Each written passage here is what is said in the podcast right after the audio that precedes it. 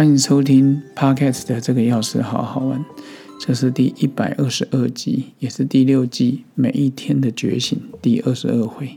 今天跟各位分享的是一个职人精神。全球最年长的三星主厨，就是人称寿司之神的小野二郎 Ono Jiro。他说过：“一旦你决定好这个职业，你必须全心投入工作之中。你要爱自己的工作，千万不要有怨言。你必须穷尽一生磨练的技能，这就是成功的秘诀，也是让人敬重的关键。”美国的总统来到日本，首相也是来这边小野二来的餐厅，也是招待他。哦，寿司之神。然后，当然，他最近这一两年，他已经不是三星了，因为三星有一些标准，就是要给人家定啊，怎么样？可是他们的餐厅没办法，就是他有他自己的原则，为了这样，没有拿三星，他也不在乎。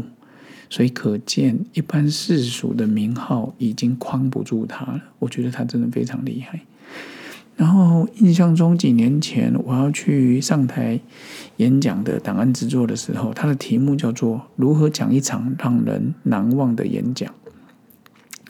这几年来，其实演讲的经验也累积了一定的程度，哈，大概十几年来三千多场。然后我也认为，现在上台演讲时候也比较不会紧张了。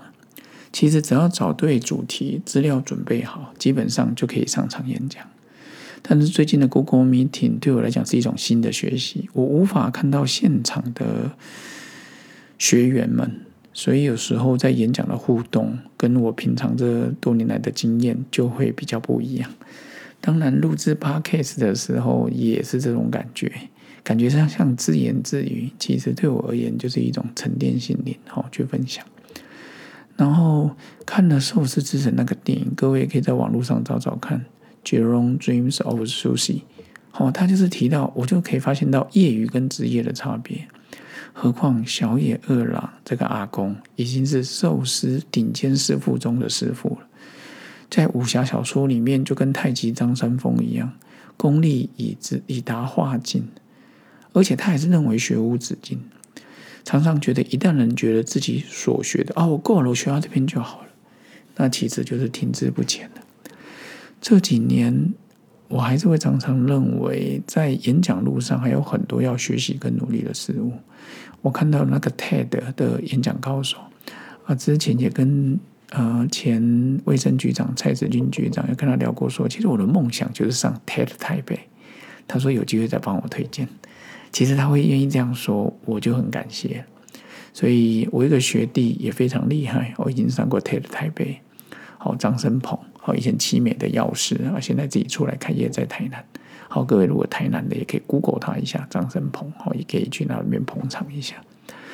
然后再来看看日本很多年薪破亿的超级讲师，有个叫大谷有利子，他有一本书叫《拿起麦克风就能说》，好，年轻上亿的讲师教你如何风靡全场的全场的说话之道。印象中这几年来也常去林口长庚，有去过基隆长庚去分享病患沟通之道。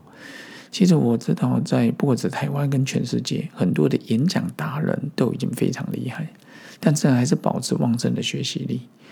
不管你原来是从事任何的行业，教育界里面高手很多，医师人员里面很多医生也非常会演讲，律师更是靠口才吃饭，太多了，会计师也都很厉害。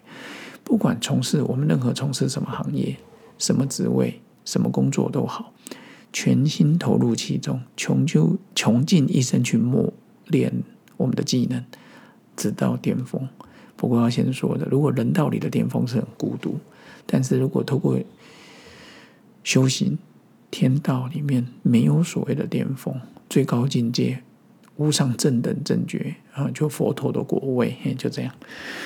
后进，呃，想跟各位分享是，其实我们心灵有时候大家想要追求平静，其实也是这样。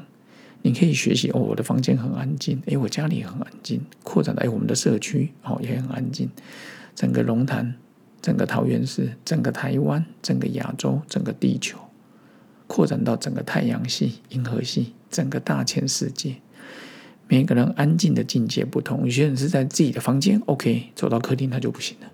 所以慢慢的学习，跟万物融入一体，融入其中，真的是无穷无尽。将自己追求心灵快乐的部分，就像个学徒，变成职人，最后变成达人，之后继续的钻研体悟下去，直到我们内心开花结果。看山还是山，看水还是水。